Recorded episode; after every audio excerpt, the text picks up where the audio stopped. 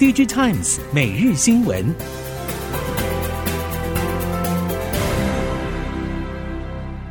听众朋友您好，欢迎收听 DG Times 每日新闻，我是袁长杰，现在为您提供今天科技产业的新闻重点。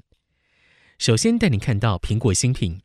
苹果新一代 iPhone 系列登场，其中 iPhone 十五 Pro 与 iPhone 十五 Pro Max 机种搭载采用台积电三纳米制成的 A 十七 Pro 晶片，为台积电三纳米 N 三首发客户。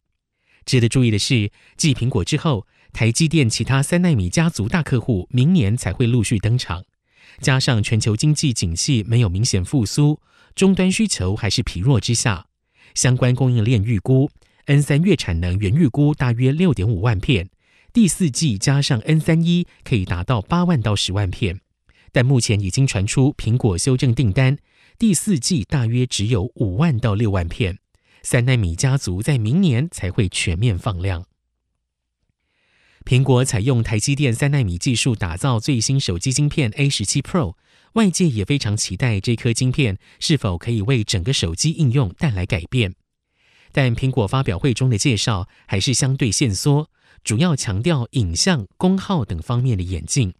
尤其在影像方面，包括游戏的画质表现大幅提升、电影级的摄影功能以及空间影片录制等。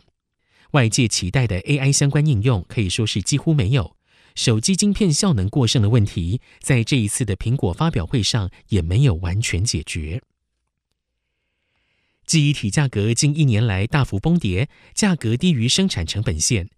业界原先预期苹果 iPhone 十五系列可能提升储存容量规格，但是随着新品正式发布，供应链对新机加速去化库存的期待落空。业界表示，虽然苹果记忆体采购成本几乎是最低价，但是担心未来价格提高之后，可能对成本带来冲击。短期内也看不到手机需要升级 to Terabytes 的理由。加上近期订单下修阴霾笼罩，预期 iPhone 十五新机下半年的备货动能将趋于平淡。一如各界预期，苹果 iPhone 十五全系列都改用了 USB Type C 连接部。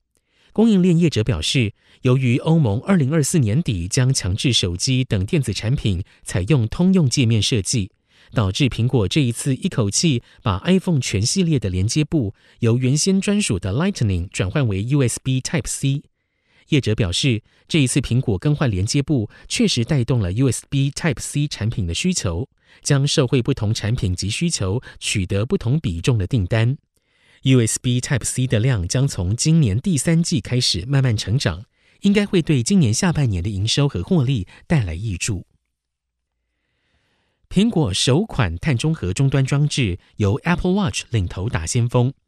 供应链认为，随着苹果积极要求供应伙伴配合使用再生能源，作为上游晶圆厂之一的记忆体供应商，也将会加速增加使用再生能源的比例。包括凯霞、美光、SK 海力士等已经纷纷拟定长期策略，台厂华邦电等也加速布局绿色能源以及再生能源采购。积极迈向净零排放之路。近年来，华邦电除了在厂区内自建太阳光电系统，投资再生能源开发，日前也完成了首次再生能源采购，朝向绿能升级进行转型。苹果秋季新品发表会最大的焦点莫过于 Apple Watch 达到百分之百碳中和，提前达到了苹果先前设下的二零三零年之前实现碳中和的目标。根据了解，目前苹果三百家供应商已经承诺制成采用绿能，而制成采用新能源是减少碳排放的最大功臣。台系 PCB 业者有不少是苹果供应商，像是新兴、景硕、臻鼎、华通、台俊等。目前台系 PCB 大厂都认同环境保护、社会责任与公司治理组成的 ESG 概念。从用电、原料、制成都朝着节能省电的方向发展，进而达到高值减碳。苹果在全新的 Apple Watch 系列中推出首批碳中和产品，优先减少在整个产品生命周期中温室气体排放最主要的三大来源，包括电力、物料和运输等。每款碳中和 Apple Watch 的碳排量都大幅减少了百分之七十五以上。苹果力图在二零三零年之前让所有产品实现碳中和目标，也让显示产业供应链上紧发条。相关业者表示，苹果产品洞见观瞻，将会影响到其他品牌业者的动向。而显示面板属于高耗能产业，在 ESG 相关进展上只能更快，而且没有退路。系制裁大厂 ARM 与开源指令集架构 RISC-V 之间的拔河赛，是近年半导体供应链热门议题。随着台积电入股 ARM，更被推到风口浪尖。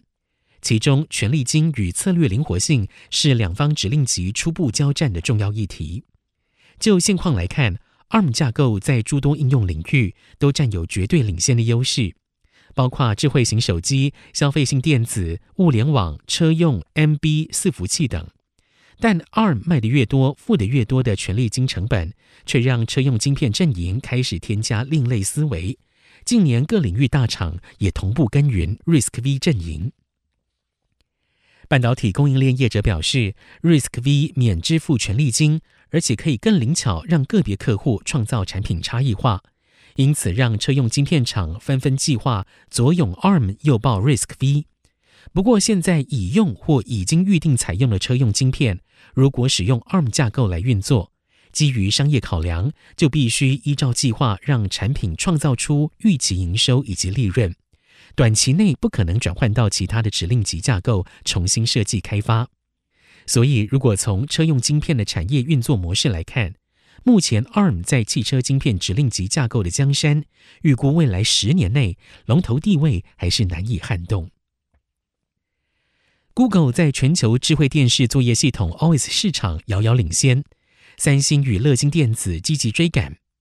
两家南韩业者虽然推出丰富的节目与跨机器的相容连线，但因为电视市场景气衰退，结果不如预期。加上了北美业者与中国业者也都推出了自家 OS，市场竞争越演越烈。南韩业界表示，Android 具有能与行动装置连线、开放性以及价格优势。三星与乐金如果想要超越 Android，必须有更高的价格竞争力以及差异化服务，或者争取到如 TCL 这种有大规模出货能力的电视业者搭载 OS，才能够提升市占率。面对 PC 电视用显示器市场发展逐渐趋缓，乐金显示器看好车用显示器的成长性，将持续投入新产品的研发，而且除了一般整车销售。车用显示器在改装等后段市场也具备潜力，南韩业界正积极展开跨界合作。根据韩国媒体《韩国经济》报道，乐金显示器车用显示器的业务负责人安相炫表示，二零三零年车用显示器市场将成长为一百二十亿美元，以年均百分之十的速度成长。随着显示器大尺寸化发展，荧幕将可以涵盖整个仪表板，将持续带动成长。汽车产业整体景气回温，除了买气逐步上扬，车厂与消费者对于汽车安全的关注度也持续走高。台系供应链中，建凌与成的所供应的车用零组件与此有莫大关系，双双表示营运也获得了挹注。建凌八月合并营收为新台币四点六二亿元，年增百分之十一点八二，缔造了历年单月最佳纪录。成的八月合并营收新台币三千零三十二万元，年增将近百分之十九。前八个月累计合并营收三十一点七亿元，年增百分之十一点二六，同样是创下历年同期新高。对于今年第三季，建林与成德都维持审慎乐观态度。以上，DigiTimes 每日新闻由 DigiTimes 电子时报提供，原长节编辑播报。谢谢收听。